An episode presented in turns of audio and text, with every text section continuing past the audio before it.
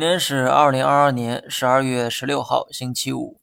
老四样再提一遍哈，芯片、新能源、消费和医药，长线拿住这四个板块就可以了。如果调仓，也可以在这四个板块之间来回调配。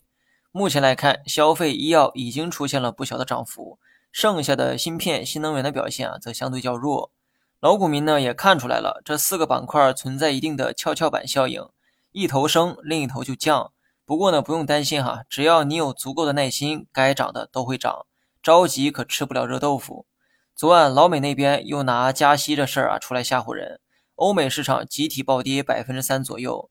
我之前呢讲过，流动性对成长股的影响最大，而 A 股中成长股主要都集中在科技领域，比如说芯片和新能源，这就注定这两个板块今天不可能有太好的表现。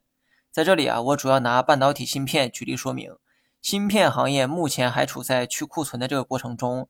估计呢会持续到明年一季度末，但考虑到目前这个估值啊很便宜，所以呢你没必要过于悲观的去看待。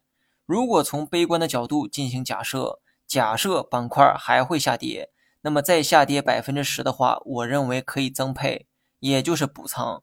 当然了，现在去配置啊也可以哈，毕竟目前的估值具备一定的安全性，可以先买底仓，然后做好逢跌买跌的准备。